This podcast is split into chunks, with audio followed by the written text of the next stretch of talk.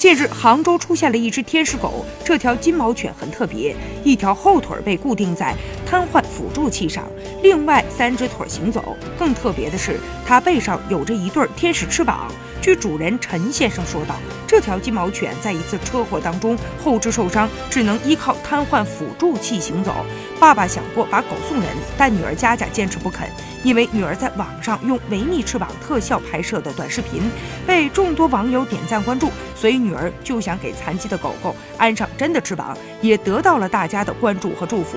女儿说，狗狗虽然意外残疾了，但翅膀能给她带来好运。对佳佳来说，狗狗不仅是家里的宠物，更是自己。的朋友